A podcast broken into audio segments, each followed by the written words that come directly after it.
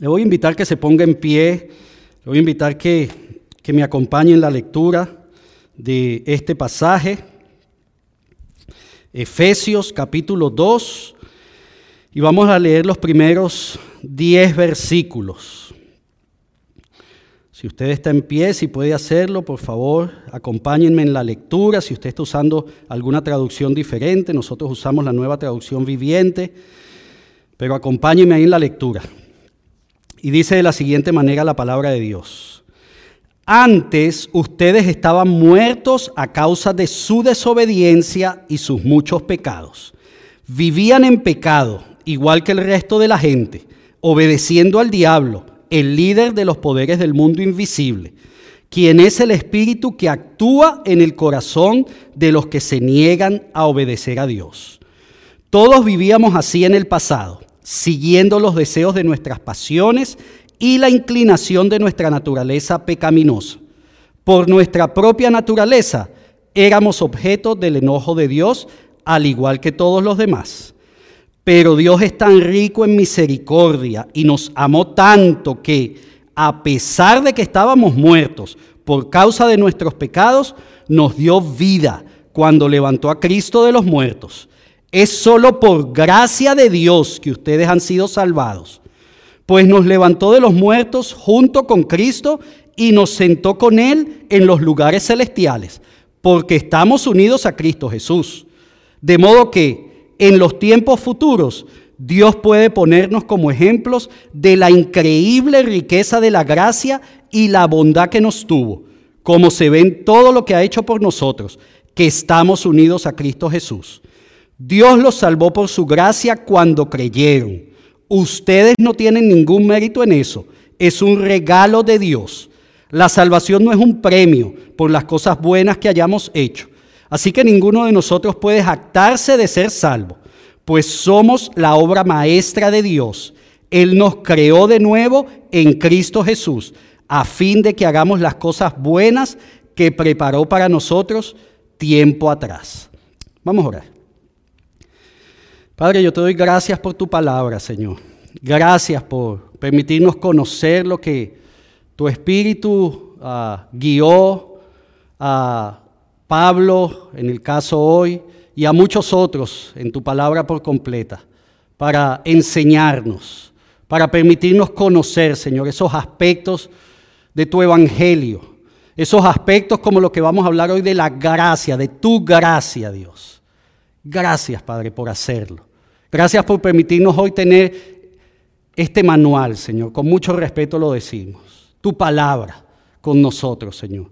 Tener la posibilidad de en cualquier momento, a cualquier hora, en cualquier lugar, abrirla y escucharte, Señor. Escuchar lo que tú tienes para nosotros. Gracias, Padre. Padre, por favor, no permitas que eh, esto que hacemos, quizá de una manera regular o cotidiano, eh, sea para nosotros costumbre. Ayúdanos, Señor, verdaderamente a entender, a comprender, a vivir lo que tú nos estás hablando y enseñando, Señor. Hoy en particular, te rogamos que hables a nuestras vidas, Señor. Nos permitas conocer ese aspecto tan importante, vital para nosotros como lo es tu gracia. Te alabamos, Señor. Te damos la gloria y el honor que solo tú mereces. En esta tarde una vez más nos ponemos en tus manos y te pedimos, Señor, Habla a nuestras vidas, por favor. Continúa hablándonos, enseñándonos, mostrándonos, Señor, lo que deseas que entendamos, conozcamos y seamos. Gracias, Padre, en el nombre de tu Hijo Jesús. Amén. Puede sentarse.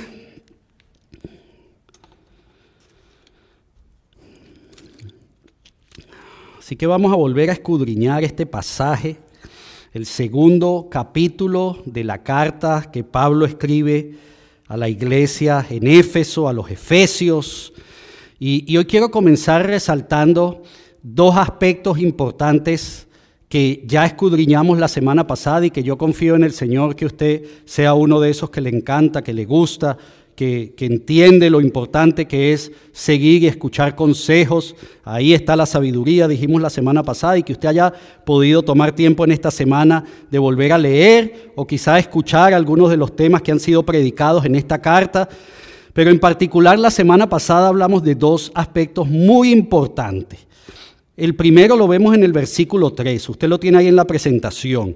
Y el versículo 3 nos dice, todos vivíamos así en el pasado, siguiendo los deseos de nuestras pasiones y la inclinación de nuestra naturaleza pecaminosa. Por nuestra propia naturaleza éramos objeto del enojo de Dios igual que todos los demás. La semana pasada tomamos un buen tiempo para entender un poco esto que nos dice que sucedía antes de, de cómo éramos verdaderamente nosotros antes de conocer al Señor. Aquí en el versículo 3 lo afirma una vez más y Pablo nos dice que todos vivíamos así en el pasado. ¿Y cómo vivíamos? Ahí dice cómo vivíamos, dice siguiendo, siguiendo los deseos de nuestras pasiones. Otras traducciones dicen viviendo. Y otras traducciones dicen siendo impulsados por nuestra naturaleza. Los que dicen viviendo hablan de los deseos de la carne. Y qué interesante, tenemos que hacer énfasis aquí, tenemos que entender bien lo que Pablo está escribiendo cuando nos dice que todos vivíamos así en el pasado, siguiendo, viviendo propiamente, siendo impulsados porque Él no dice teniendo. Yo no sé si usted lo sabe, creo que sí. Tener y seguir son dos cosas totalmente diferentes. Pablo nos está hablando de que antes nosotros seguíamos, no nos dice que nosotros teníamos. Nuestra naturaleza humana, eh, lamentablemente uso esa palabra, nosotros, el pecado que está en nosotros ah, hace que nosotros tengamos malas pasiones, algunos deseos que van en contra de la naturaleza de Dios, las tenemos. Déjeme decir esto, no se vaya usted a sentir mal por tenerla. Siéntase mal por hacer esto que Pablo está diciendo, por seguirla, por vivir en ella, por permitirse usted ser impulsado por ella. Tampoco le digo que se sienta bien porque las tiene. Lamentablemente una palabra más, una palabra que quiero eh, hacer énfasis es que lo tenemos como seres humanos que somos. Pero Pablo aquí claramente nos está diciendo que nosotros todos antes, la semana pasada lo dijimos, antes de estar en una relación con Dios, de conocerle a Él, verdaderamente conocerle, no, de conocer de Él, sino de conocerle a Él, antes todos vivíamos así, siguiendo esas pasiones. Así que ese es un primer punto importante que tenemos que seguir comprendiendo. Andreina lo dijo muy bien ahorita cuando estábamos alabando y adorando a nuestro Señor, usó algunos pasajes y ella misma en el tiempo de ministración, eh, si usted lo escuchó, nosotros ah, debemos reconocer quiénes éramos y quiénes aún somos. Y tenemos que tener cuidado de eso, porque aquí Pablo nos está hablando de los que siguen esas naturalezas. Primer aspecto importante resaltar antes de meternos de lleno en lo que quiero que escudriñemos esta tarde. Y el segundo punto importante es que todos vivíamos así, hacíamos eso, seguíamos esos impulsos, eh, esas pasiones, pero Dios entró en acción. ¿Se acuerda? Versículos 4 y 5 están ahí en la presentación. El versículo 4 comienza diciendo, pero Dios, que es rico en misericordia y nos amó tanto, pero Dios, Ahí entró Dios. La gracia de Dios entró en acción. La última parte del, versículo 5 lo dice claramente. Es solo por la gracia de Dios que ustedes han sido salvados. Y qué bendición que eso sea una realidad en nuestras vidas, porque todos vivíamos así. Pero Dios, pero Dios, gracias a Dios que es rico en misericordia y que por su gracia hemos sido salvados. Y, yo quisiera también recordar esa diferencia que hicimos entre misericordia y gracia. Porque es importante no solo tenerla en nuestra mente, tenerla en nuestro corazón, entender lo que ahí se nos está diciendo. La semana pasada dijimos que misericordia es ese perdón que recibimos, que no merecemos. Recibimos perdón por alguna cosa que hayamos hecho que merece eh, eh, castigo, somos culpables de eso si lo llevamos al aspecto divino, si lo podemos llamar de esa manera, Dios perdonó en su misericordia nuestro pecado, nuestros pecados. Pero la gracia es algo que va más allá y la gracia es ese regalo que recibimos al ser perdonados. Les perdono y aquí le doy este regalo. Un regalo inmerecido, un regalo muy grande, un regalo que, que, que no alcanzamos a comprender muchas veces. La gracia es un regalo que verdaderamente muchas veces no alcanzamos a comprender. Y sabe, como cualquier regalo, la gracia cumple con dos aspectos importantes y nosotros tenemos que entender eso. La gracia es gratis y es inmerecida, como cualquier regalo. Usted sabe que el regalo, un regalo que se hace es gratis, ¿cierto? Le costó a la persona que lo compró, lo hizo, a, él, o ella le costó, pero para usted es gratis. Si usted llega a pagar por ese regalo, si a usted se le presenta a alguien con un regalo muy grande y usted dice, no, ¿cómo va a ser eso? Déjeme, déjeme colaborar con, con algo de, lo que pudo haber costado eso. Ya eso no es un regalo, ¿cierto? Ya, ya perdió su esencia de regalo. Un regalo para el que lo recibe es gratis. Y ahora, no lo merecemos. No lo merecemos definitivamente. No vaya, usted a pensar que sí, porque eh, es mi día de cumpleaños Perdónenme, en dado caso le deberían dar un regalo a, su madre, a, la mamá, porque ella fue la que hizo el trabajo fuerte, o porque es el día del padre que ya viene pronto y nosotros los padres nos sentimos como que, bueno, ya viene mi día, me merezco un regalo grande. Hablo del día del padre porque eh, no pienso tocar el Día de la Madre, que fue hace poco, y, ese es un aspecto que, no voy a mencionar. Prefiero seguir predicando la palabra y los misterios de Dios antes de hablar otra cosa de, las damas y de las madres. Pero no lo merecemos. El punto es que no lo merecemos. Si usted siente que lo merece, eso ya no es un regalo, eso es un premio. O eso es eh, eh, lo que usted recibe por el esfuerzo de algo que hizo. Pero eso no es un regalo. Y la gracia de Dios es un regalo, gratis y no lo merecemos. Y sabes, muchos de nosotros recibimos este regalo y hacemos algo único, hacemos algo interesante. Yo no sé si usted ha hecho eso con algún regalo. Yo, en lo personal, no conozco a alguien que lo haya hecho. Pero recibimos ese regalo y lo guardamos. O recibimos ese regalo y lo ponemos a un lado. No por nada malo, incluso yo tratando de entender por qué a veces hacemos esto, he tratado de llegar a algunas conclusiones y yo digo, bueno, puede ser porque la persona que lo está recibiendo verdaderamente entiende el valor de esto, es, es tan grande, es algo ah, increíblemente grande que está recibiendo y entonces lo está guardando para cuidarlo. Pero es que no hacemos eso ni siquiera con cualquier regalo humano que nos den, por más grande que sea, o si a usted le regalan, póngale usted eh, eh, eh, el adjetivo a esto que estoy diciendo y, diga usted que le regalaron muy grande y usted dice, pero no lo voy a usar. No hacemos eso, ¿cierto? Muchas veces puede ser, una puede ser porque le vemos el aspecto de que es muy valioso. Otra puede ser porque pensemos que o no hemos entendido el valor verdadero que tiene ese regalo. Y como no entendemos su verdadero valor, entonces lamentablemente ah, no estamos haciendo uso de ese regalo.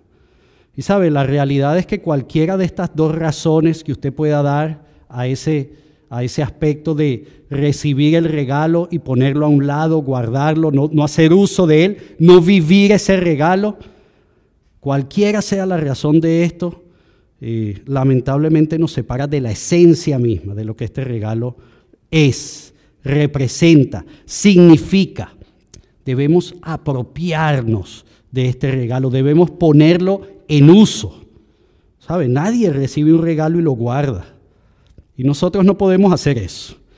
Así que, como le dije al final del servicio de la semana pasada, hoy quiero que respondamos a dos preguntas en este aspecto de la gracia. Dos preguntas que confío en Dios nos van a permitir entender y conocer mucho mejor y a vivirlo que es lo más importante, este aspecto de la gracia. Y esa es la primera pregunta. Déjeme decirle las dos preguntas. Las preguntas son, ¿cómo podemos vivir la realidad de la gracia en nuestras vidas?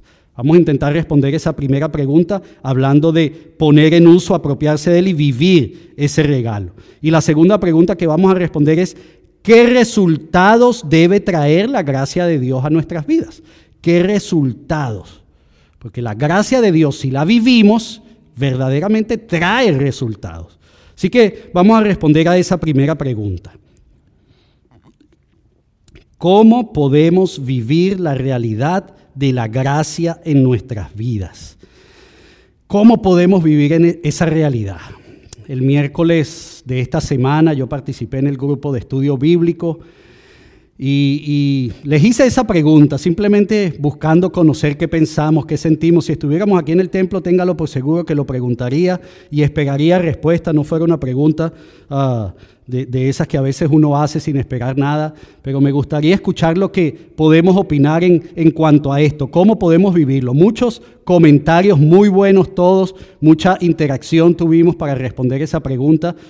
Pero ah, en beneficio del tiempo y, por ir directamente a lo que estamos hoy, déjeme decirle una respuesta bastante directa y que podemos conseguir en este pasaje en particular. Y la respuesta directa es por medio de la fe.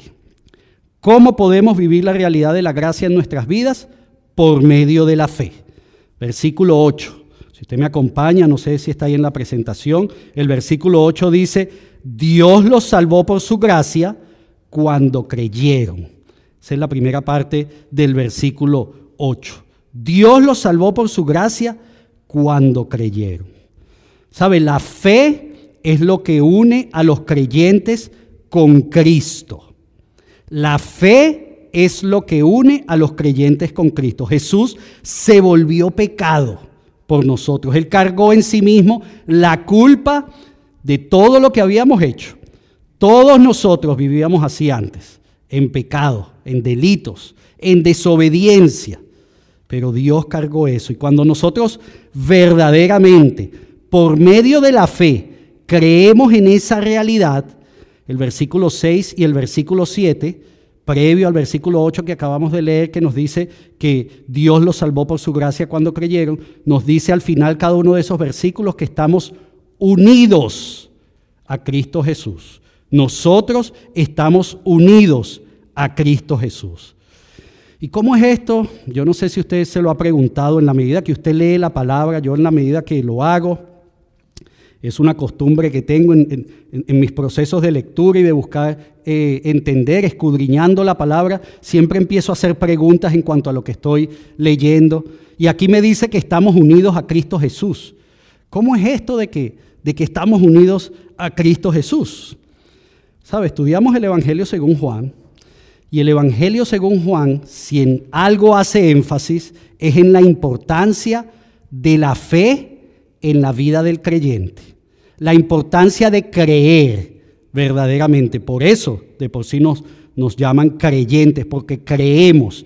El verbo creer, pistis, es la palabra original que se usa. Ese verbo creer es usado 98 veces solo en el Evangelio según Juan. Y lo encontramos desde el comienzo, desde el capítulo 1, desde los primeros versículos. Permítame resaltar Juan capítulo 1, versículo 12.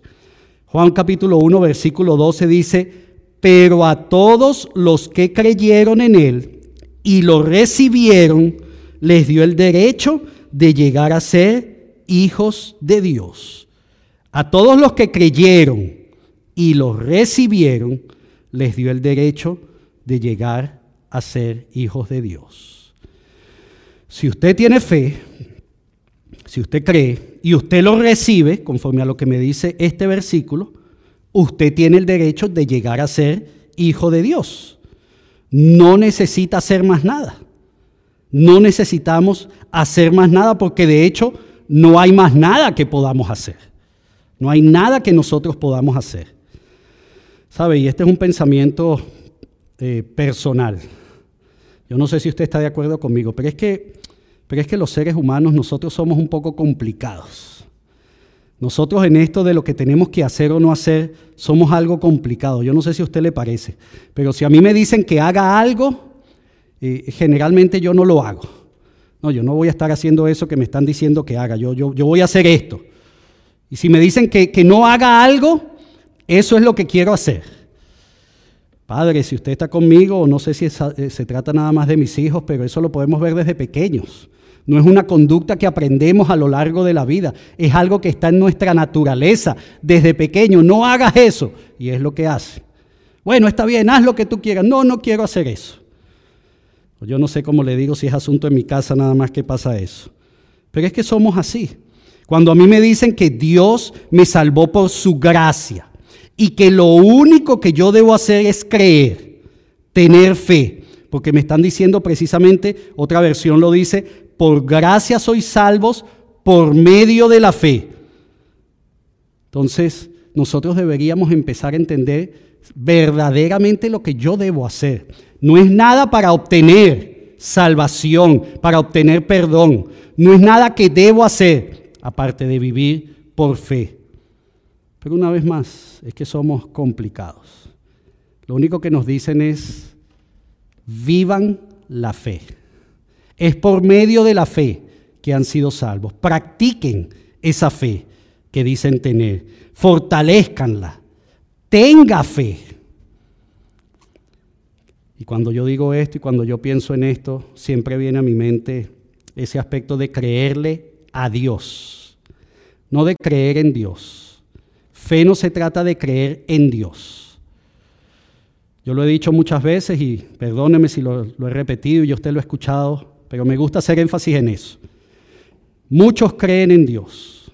Hoy es muy, hoy por hoy, en esta parte del mundo en particular, es muy difícil que usted esté en algún lado y usted le pregunte a alguien, ¿usted cree en Dios? Y le pueda responder a uno, sí, sí, yo creo en Dios. O incluso puedan decir, bueno, sí, el Dios de los cristianos, yo sé quién es. Pero una cosa es creer en Dios y otra cosa es creerle a Dios. Yo creo lo que Dios dice que va a hacer, lo que ha hecho, lo que hará, lo que está haciendo en mi vida. ¿Sabe? Y, créale, como Él nos dice a través de Pablo, incluso al inicio de este capítulo, de, de esta carta. Yo no sé si está ahí en la presentación, Efesios 1, versículo 5. Permítame buscarlo, si usted tiene ahí su Biblia abierta.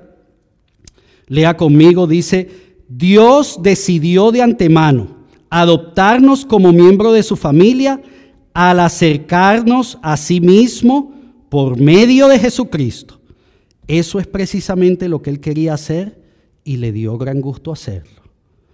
Dios decidió hacer eso. A él le dio gusto hacer eso y lo hizo.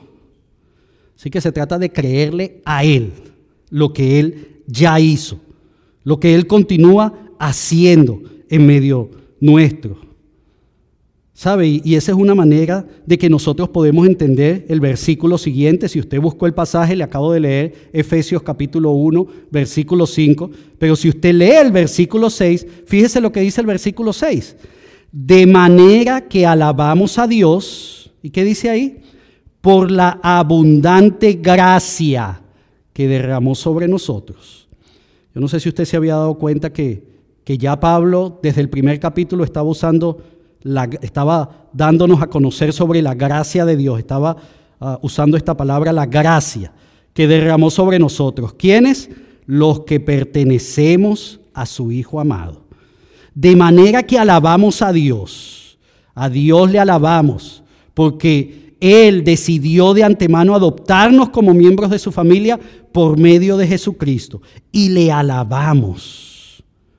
¿Quiénes le alabamos? Termina diciendo el versículo 6, los que pertenecemos a su Hijo amado. Así que una buena pregunta para nosotros volvernos a hacer. Y creo que fue una pregunta que quisimos ah, estudiando esta parte, esta porción de al inicio de, de la carta a los Efesios en el capítulo 1 es, ¿pertenece usted a Él? ¿Pertenece usted a Él? Y bueno, usted puede tener muchas respuestas ahí. Usted puede decir, yo hice todo lo que la Biblia me dijo que tenía que hacer.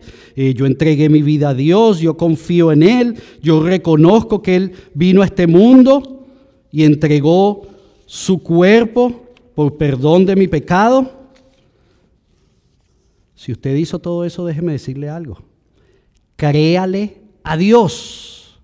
Muchos de nosotros confesamos con nuestros labios esto pero vivimos nuestras vidas de una forma diferente. Hay, hay una contradicción en, en, lo que digo y lo que hago.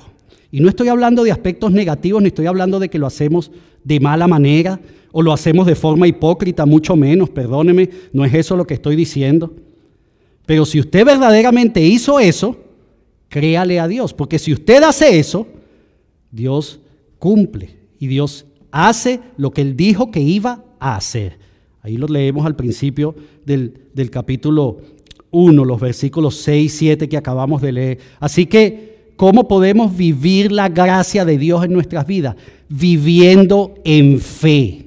La respuesta directa debe ser vivir esa fe que decimos tener, viviendo la realidad de que Dios es quien dijo que, que, que por medio de la fe yo iba a poder experimentar, iba a poder conocer, iba a poder vivir su gracia en mi vida propiamente y valga la redundancia. ¿Y cómo podemos hacer esto? Viviendo la fe. Si usted quiere experimentar esa fe, conocer verdaderamente esa fe, nosotros tenemos que pasar tiempo con Dios, experimentar y conocer a Dios de una manera posiblemente diferente a lo que le hemos conocido, pasar tiempo con Él. Nosotros hemos tomado durante este año, permiso, nosotros hemos tomado en este año ah, como base eh, el tema vida de oración. No solamente el aspecto de la oración, que entendemos es muy importante, pero vida de oración conforme nos enseña Jesús, que, que vivamos nuestras vidas en comunión con Dios, como Él lo hizo. Y para esto nuestra base única es la palabra de Dios. Pero hemos estado usando también un material de apoyo, un libro que se llama Una cita en el altar. El pastor Néstor Blanco escribió ese libro y el pastor Néstor Blanco, gracias a la tecnología, estuvo con nosotros ah, por allá a finales del año pasado, noviembre y la primera semana de diciembre. Y en ese libro, un libro que tiene 52 capítulos bien cortos, estamos intentando leer el libro en un año, 52 semanas tiene el año, una semana por capítulo. Cuando le hablo bien corto son capítulos de dos, tres hojas con unas preguntas al final para que nosotros podamos reflexionar y meditar. Y 52 capítulos le estoy diciendo que tiene, pero en esta semana, la semana anterior o la semana que viene, dependiendo de donde usted esté en la lectura de este libro, estamos en la semana 25, casi en la mitad. Y permítame decirle, permítame compartir con usted lo que el pastor Néstor Blanco dice a la mitad del libro. Dice, es el momento de tomar la, decisión, es el momento de rescatar el altar. Y después ahí entre signos de exclamación dice, bienvenidos. Después de 25 capítulos, el pastor Néstor Blanco nos da la bienvenida si empezamos nosotros a hacer lo que estamos entendiendo que debemos hacer. Es el momento de rescatar ese altar, de nosotros pasar tiempo con con el Señor. Como quizás lo hemos venido haciendo por mucho tiempo, no estoy diciendo que usted no lo haya hecho antes, pero hacerlo intencionalmente y si ya lo venía haciendo aún más, y si no era parte de, su vida diaria, vida devocional, como le llamamos, pues empezar a hacerlo. ¿Cómo? Cinco minutos, tres minutos, pero constantemente buscando de Dios, llamándole a Él, pasando tiempo con Él. No es solamente pedir, recuerde, claro que sí, le pedimos. Y si algo hemos estado pidiendo en este inicio de año es precisamente eso, que nos ayude a hacer esto.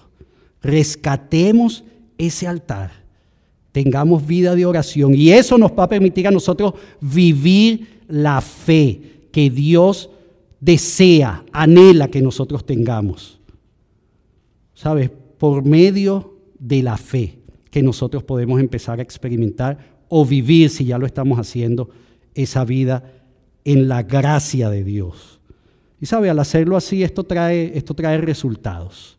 Cuando usted lo hace, hay resultados, hay evidencias de que usted está viviendo en la gracia. Y esa es la segunda pregunta que queremos contestar. ¿Qué resultados trae? Usted puede incluso poner ahí qué evidencias hay de la gracia de Dios en nuestras vidas. Y fíjese lo que dice el versículo 7. No sé si lo tiene ahí en la presentación. Si lo tiene, por favor, léalo conmigo. El versículo 7 dice, de modo que en los tiempos futuros Dios puede ponernos como ejemplos de la increíble riqueza de la gracia y la bondad que nos tuvo, como se ve en todo lo que ha hecho por nosotros los que estamos unidos a Cristo Jesús ser ejemplos es una de las maneras en las que Dios hace evidente la presencia de su gracia en nuestras vidas. ¿Escuchó eso bien? Le voy a dar ahí unos 20 segundos para que lo procese. Ser ejemplos.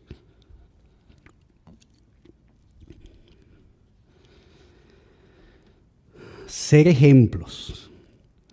¿Qué resultados o qué evidencia trae la gracia de Dios en nuestras vidas? Una de ellas es que seremos ejemplo. ¿Sabe? Si usted va y le voy a dejar este pasaje como, no me gusta usar la palabra tarea, porque estamos hablando ahorita que si a uno le dicen que haga algo, no lo hace, o si no le dice, pero llévelo ahí ese pasaje si usted lo quiere escudriñar después, la primera carta de Pedro, el capítulo 2. En el versículo 12, Pedro está explicando esto cuando nos dice cómo debemos vivir de forma ejemplar frente al mundo. Pedro nos está diciendo ah, de cómo tiene que suceder eso para que nosotros podamos experimentar verdaderamente no solo el amor de Dios, sino la gracia de Dios que nos salvó. ¿Sabe? Y escuche esto, por favor. Escuche esto. Muchas veces no hay evidencia de la gracia de Dios en mi vida porque yo no he entendido la magnitud del cambio que ha sucedido en mí.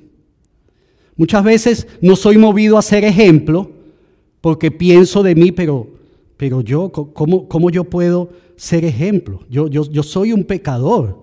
Sí, la palabra nos dice que nosotros antes, perdóneme que lo diga así, antes vivíamos ahí en pecado, en delitos, en desobediencia, siguiendo las pasiones humanas. El pecado está ahí, pero Dios, que nos amó tanto y es rico en misericordia, ¿se acuerda? Nos ha salvado por gracia. Y aunque el pecado está ahí, el pecado ya no nos gobierna. El pecado ya no impulsa, dirige nuestras vidas. Y eso de por sí es ejemplo para otros. No que, no que yo soy santo, no que yo puedo hacerlo sino que a pesar de que en mis fuerzas yo no pudiera hacerlo, Dios lo está haciendo. Y eso debería ser ejemplo para muchos. Pero es que muchas veces no hemos entendido esto, no hemos entendido lo que, lo que afirmamos la semana pasada. Y ojalá usted pueda tomar tiempo y volver ahí a la predicación de la semana pasada, que estábamos muertos. Antes estábamos muertos, pero ya no estamos muertos, ya tenemos vida. Y eso debería ser ejemplo para muchos.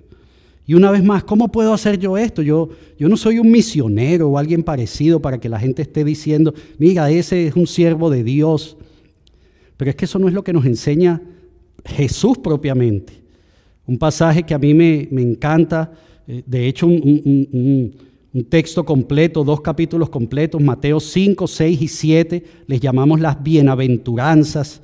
Muchos le llaman el sermón del monte. Jesús tomó un tiempo ahí para, para compartir con una multitud eh, eh, aspectos de la vida diaria, del diario vivir de las, de, las, personas comunes, del ciudadano común, si lo podemos llamar así. Él no tenía ahí a, a, los líderes de la iglesia, aunque posiblemente estaban ahí, sus apóstoles, sus discípulos estaban ahí. Pero él, tenía una multitud de personas que habían venido a escuchar. Y en esos, en esos capítulos, Mateo 5, 6 y 7, hay mucho que nosotros podemos entender. Y él precisamente en los versículos, a partir del versículo 13, 13 y 14, él nos habla que nosotros tenemos que ser sal y luz. Sal y luz. Todos nosotros no el que está parado en un púlpito, no el que está detrás de cámara en este momento sirviéndole a Dios y haciendo algunas cosas, no los que están haciendo algunas cosas para, para ah, servir a Dios en la medida que servimos a otros. Claro que sí, eso es bueno. Pero todos debemos ser sal y luz. ¿Sabes? Sal y luz. Qué, interesante esos dos aspectos, porque sal y luz son algunas cosas con las que difícilmente, o son cosas sin las que difícilmente pudiéramos vivir. Y digo difícilmente por, por, tener misericordia, pero posiblemente no pudiéramos vivir sin sal y sin luz. En el pasado incluso la sal era la, forma de preservar los alimentos.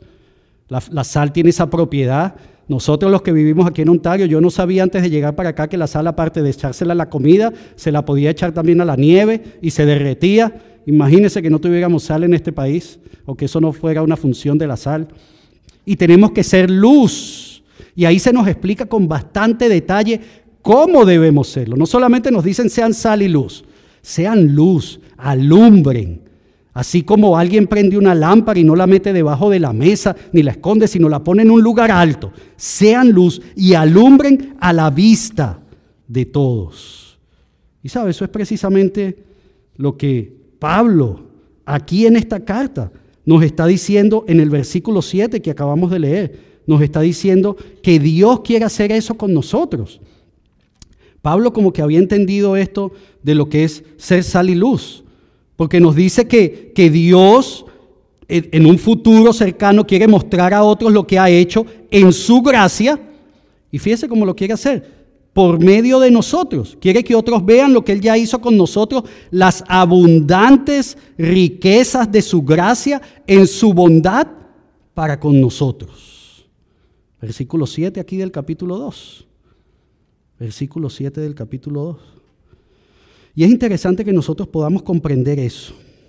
¿Sabe? Porque esa es la manera en que Dios ha decidido que nosotros podamos también eh, vivir esa gracia, ser ejemplo. Una manera de vivir la gracia es ser ejemplo. Es un poco tarde, pero yo le voy a pedir que haga algo. Si usted está leyendo su palabra, simplemente pase unas páginas y vaya a Filipenses. Vaya a Filipenses capítulo 2. Filipenses capítulo 2 y vamos a leer los versículos 12 y 15. Filipenses capítulo 2 versículos 12 y 15. Si usted tiene su aparato electrónico, simplemente busque Filipenses 2 y 15. Lo tengo aquí anotado en mis apuntes porque es importante conocerlo. Y fíjese que el texto aquí en la nueva traducción viviente dice, el, título, perdón, dice, brillen intensamente por Cristo. Y fíjense cómo nos dice Filipenses 2, versículos 12 y 15. Dice, queridos amigos, Siempre siguieron mis instrucciones cuando estaba con ustedes. Eso es Pablo una vez más hablando a otra iglesia eh, en Filipos, que, que, es la iglesia de los filipenses. Y ahora que estoy lejos, es aún más importante que lo hagan. Esfuércense por demostrar los resultados de su salvación, obedeciendo a Dios con profunda reverencia y temor. Pues Dios trabaja en ustedes y les da el deseo y el poder para que hagan lo que a Él le agrada.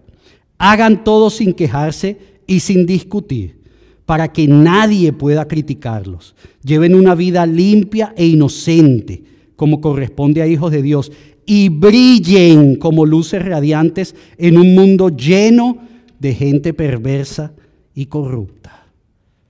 ¿Sabe? Yo puedo leer que Pablo había entendido verdaderamente esto de que ser ejemplo a otros, que dice el versículo 7, aquí en, la, en, la, en el segundo capítulo de, de la carta a los Efesios. Es algo que nosotros tenemos que hacer.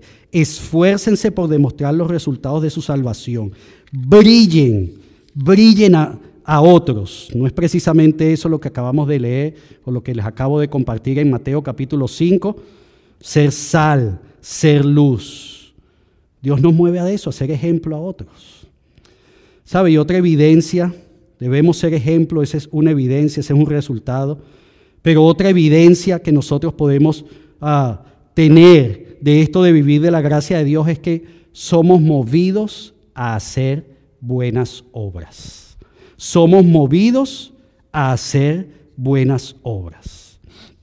Fíjese como dice el último versículo que leímos esta semana, el versículo 10. Dice, pues somos la obra maestra de Dios. Él nos creó de nuevo en Cristo Jesús a fin de que hagamos las cosas buenas que preparó para nosotros tiempo atrás. Somos su obra maestra. Él nos creó en Cristo Jesús a fin de que hagamos las cosas buenas que Él preparó desde hace mucho tiempo atrás. ¿Sabe? La primera evidencia es que seamos ejemplo. Pero la segunda evidencia es que no solamente seamos ejemplos, sino que, que hagamos buenas obras, que seamos movidos a hacer buenas obras. Yo le dije la semana pasada que en lo personal me alegraba mucho que, que uh, entiendo desde hace algunos años para acá ha habido un despertar en muchas iglesias, en muchos creyentes en este aspecto de la gracia. Estamos entendiendo un poco mejor lo que es la gracia de Dios, lo que es vivir en su gracia. Pero incluso en este aspecto de buscar entender lo que es la gracia, debemos tener mucho cuidado de no pasar por alto o incluso pensar de que porque somos salvos por gracia, las buenas obras no juegan un papel acá.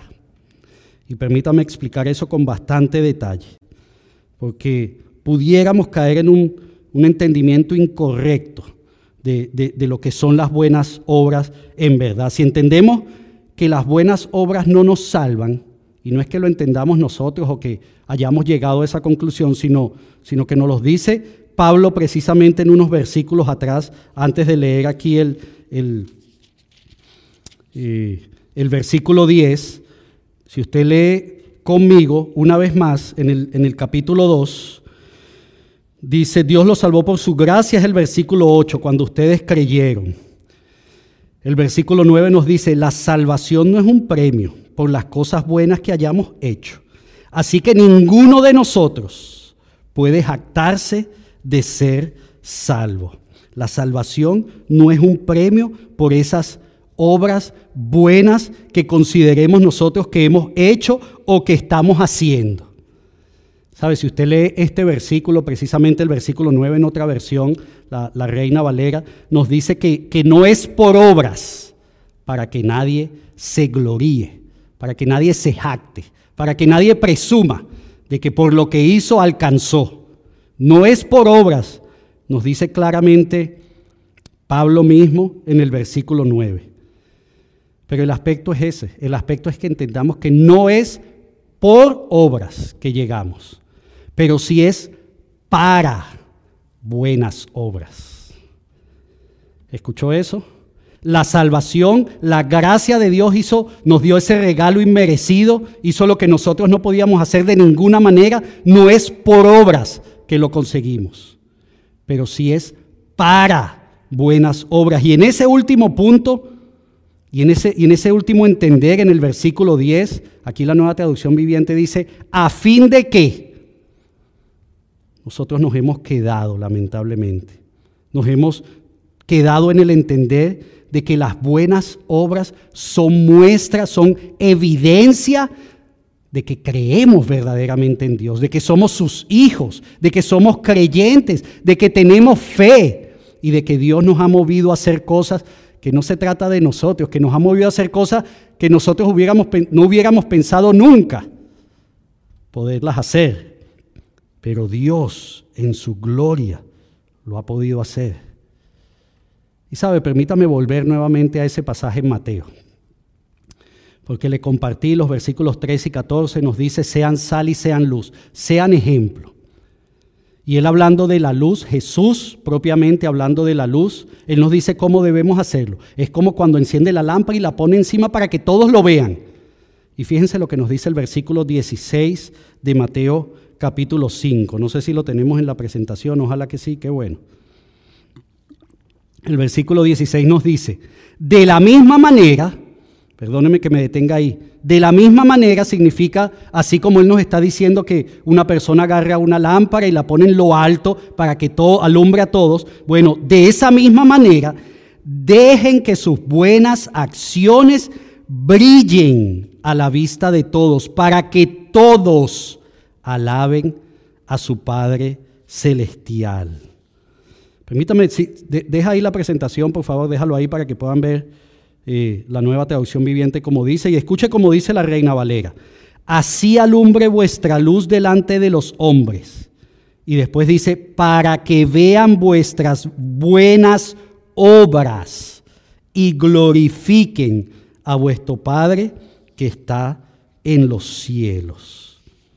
No es por obras, pero es para buenas obras. Y sabe, aquí tenemos que entender algo muy importante, muy importante conocer. En esto de escudriñar nosotros la palabra de Dios, en la medida que lo hacemos, yo confío en Dios. Esa es la forma en que Dios nos permite verdaderamente comprender lo que Él tiene para nosotros y que no, no solo podamos entenderlo, sino, sino practicado. Y es que hay una enseñanza que se ha transmitido, y yo voy a decir incluso de generación en generación, de una manera incorrecta. Lamentablemente muchos de nosotros hemos por alguna razón llegado a la conclusión o hemos entendido, se nos ha enseñado que, que nuestras buenas obras no deben estar a los ojos de los demás, porque la Biblia lo dice, porque, porque yo lo estoy haciendo es para Dios, no para más nadie. A nadie le interesa lo que yo estoy haciendo. Perdóneme que le diga esto, pero es la realidad de la palabra.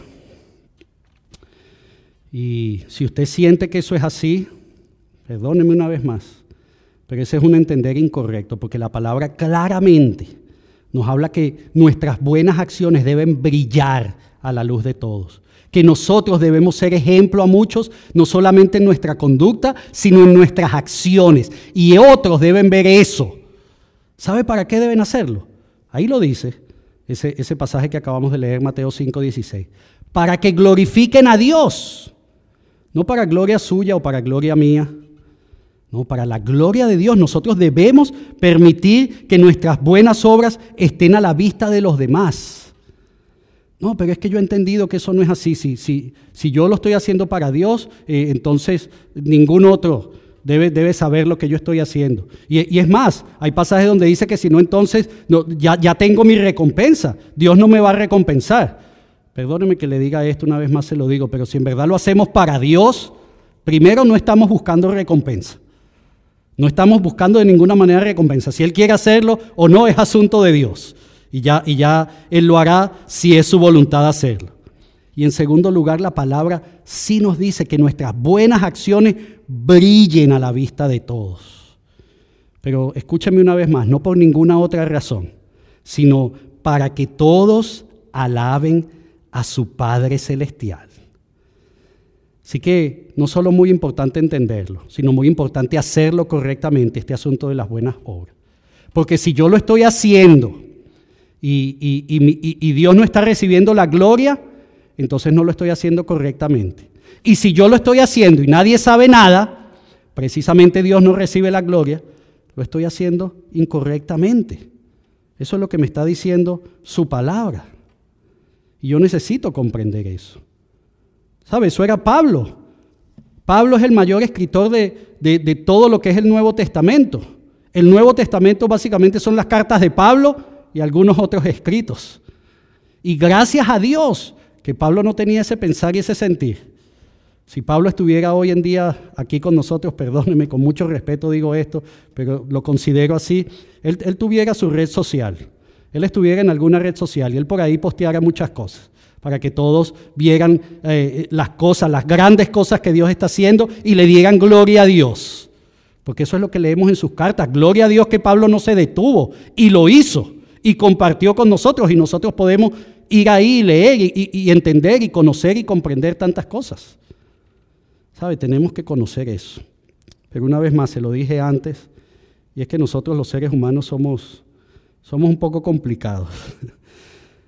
El ser humano es complicado y, tenemos que tener cuidado con esto. La semana pasada escuché la predicación del pastor Randy aquí, la semana pasada, hace apenas ocho días, aquí en el templo, y el pastor Randy predicando en la carta a los Hebreos, capítulo 3, creo que predicó, versículos 7 al 12. La carta a los hebreos todavía no conocen quién fue el autor de esa carta. Muchos pensamos que fue el mismo Pablo, pero no podemos afirmarlo, no hay evidencia.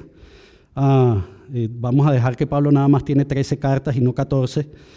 Pero el pastor Randy predicando aquí en la carta a los hebreos y hablando sobre el ser humano, precisamente usó esta frase, creo que está ahí en la presentación y, y fue el pastor Randy, disculpe que no le puse ahí quien lo escribió. Pero qué interesante que nosotros podamos conocer lo que dice. Dice, el corazón del problema es el problema del corazón. ¿Escuchó eso? El corazón del problema. Póngale usted el adjetivo, el calificativo a, a lo que ese problema es. Es el problema del corazón. ¿Sabe? Mucho hay en nuestro corazón que no es correcto. Y una de esas tantas cosas que hay es que, es que somos egoístas, es que queremos hacer buenas cosas que, que entendemos nosotros o que pensamos nosotros o que las hacemos de la manera en que nosotros creemos. Pero iglesia, recuerde, no se trata de nosotros, no se trata de nosotros. Así que debemos no solo hacer buenas obras, sino debemos dejar que esas buenas obras brillen a la luz de otro y sean ejemplo para otros, porque eso va a ser evidencia, eso va a ser el resultado de vivir la gracia de Dios en fe, por medio de la fe.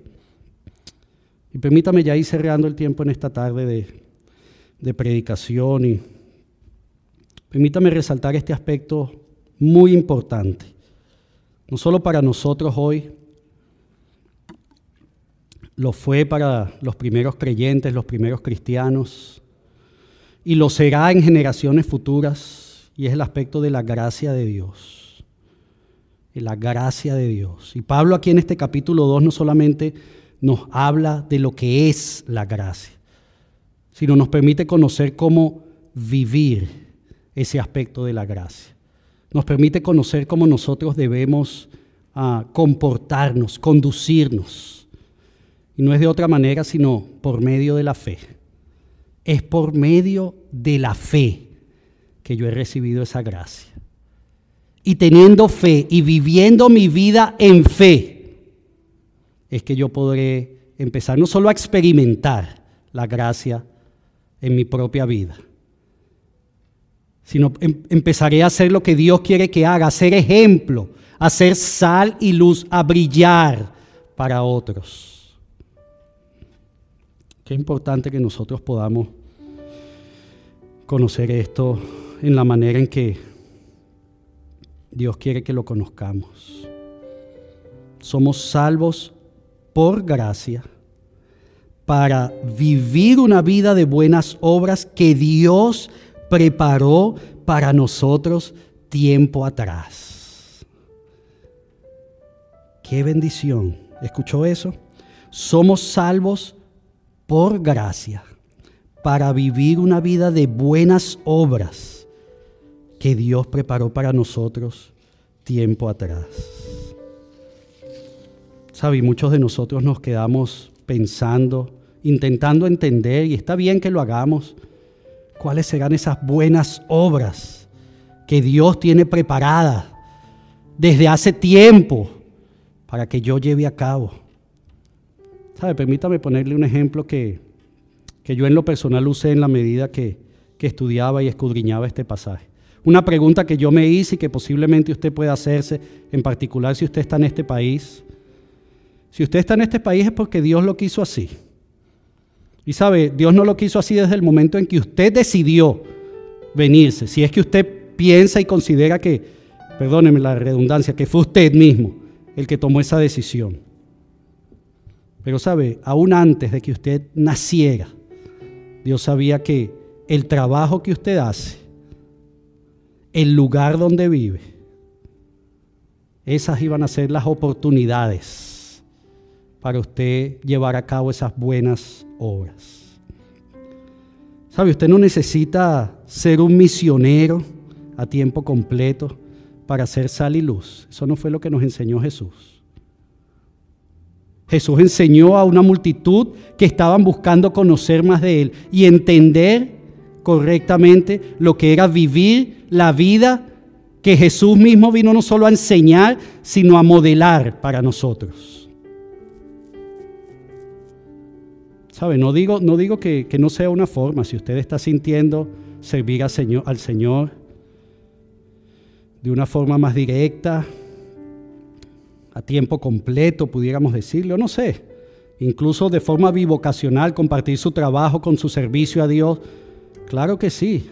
De hecho, si usted lo está sintiendo, por favor, hable conmigo. Me encantaría conversar con usted, orar con usted, caminar junto a usted en ese proceso. Pero entendamos que esa no es la única forma. Entendamos que la única forma de servir a Dios no es a través de cosas que nosotros podamos hacer para otros en esta iglesia o fuera de esta iglesia, a través de esta iglesia. Nuestro trabajo, nuestros estudios, nuestra familia, esos que no conocen a Dios precisamente, que no están en una relación con Dios.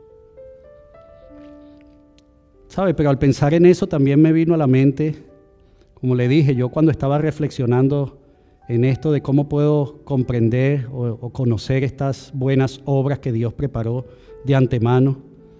Vino a mi mente también algunos de ustedes que se están conectando ah, desde otro lugar y lo están haciendo de forma ya regular aquí en medio nuestro, aquí en la iglesia, aquí en, este, en esta familia que llamamos la familia EPSE. Y, me puse a, a buscar quienes se están conectando en Ecuador, en Perú, en Colombia, en Estados Unidos, en Portugal, en Venezuela, en México. ¿Sabe? Nos sentimos honrados que usted considere que esta es su familia espiritual. Pero entienda que Dios tiene un plan para usted también.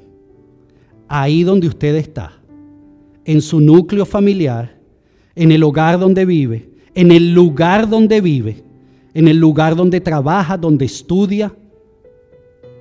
¿Cómo oro yo a Dios? Y yo creo que se los he dicho a muchos.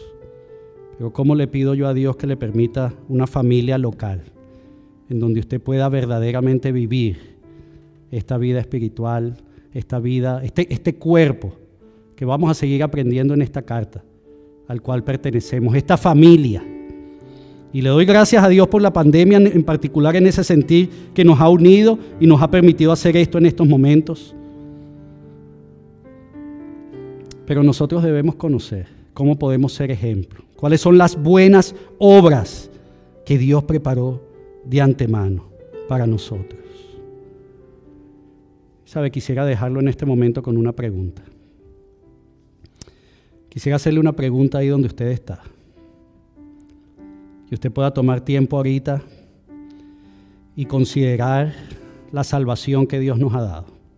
Somos salvos por gracia. Si usted ha hecho todo lo que hemos conversado, no solamente hoy, el domingo pasado, durante el mes de marzo que dimos inicio a esta carta a los Efesios. Si usted ha podido escudriñar, ir ahí nuevamente y buscar lo que el Señor nos está hablando, yo quiero hacerle una pregunta en esta tarde. Y quiero pedirle que tome un tiempo ahorita para que reflexione y medite en esto. ¿Qué estamos haciendo? con la salvación que Dios nos ha dado. Una pregunta para que usted se responda a usted mismo. Una pregunta para que usted tome tiempo y converse con Dios. Pídale a Dios que le muestre, que le permita conocer verdaderamente qué está haciendo con esa salvación que Dios nos ha dado. Ese regalo inmerecido.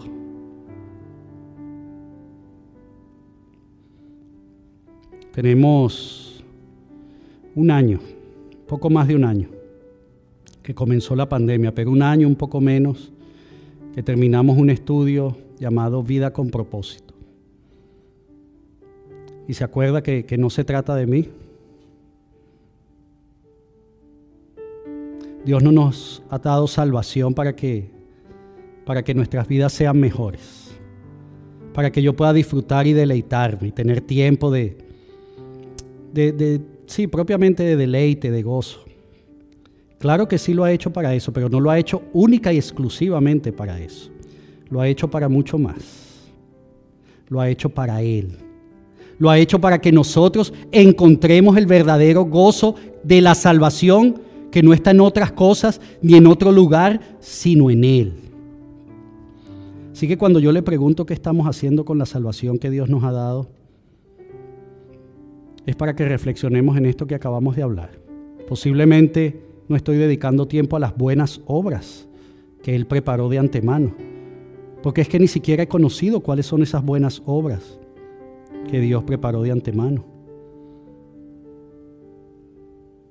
Sabe, yo reflexiono en que hace un año, en esta misma fecha, muchos de nosotros teníamos mucho tiempo libre en medio de la pandemia que estábamos viviendo,